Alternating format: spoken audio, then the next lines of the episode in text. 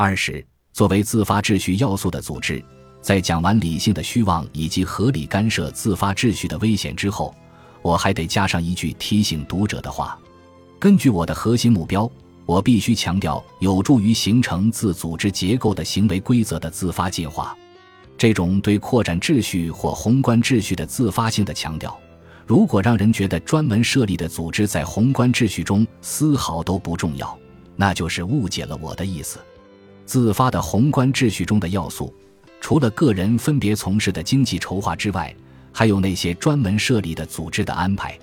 个人主义法律的进化，在很大程度上恰恰在于它为不受强制的自愿团体的存在提供了可能。但是，随着整个自发秩序的扩展，它所包含的单位之规模也随之扩大，它的要素日益变得不再是个人的生意。而是成了公司和社团之类的组织以及各种管理机构的经营，在使广泛的自发秩序得以形成的行为规则中，有一部分也会有利于那些适合于在更大系统内运行的专门组织的建立。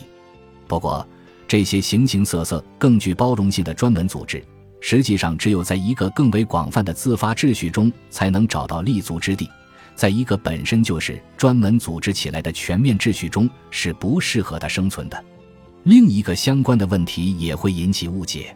前面我们曾提到各种类型的产权在纵向或横向上不断加剧的分化。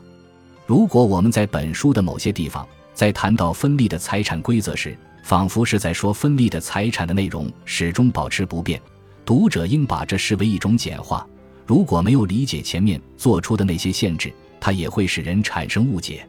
其实，这是在自发秩序中的政府框架内有望取得最大进步的领域，但是我们无法在这里做进一步的阐述。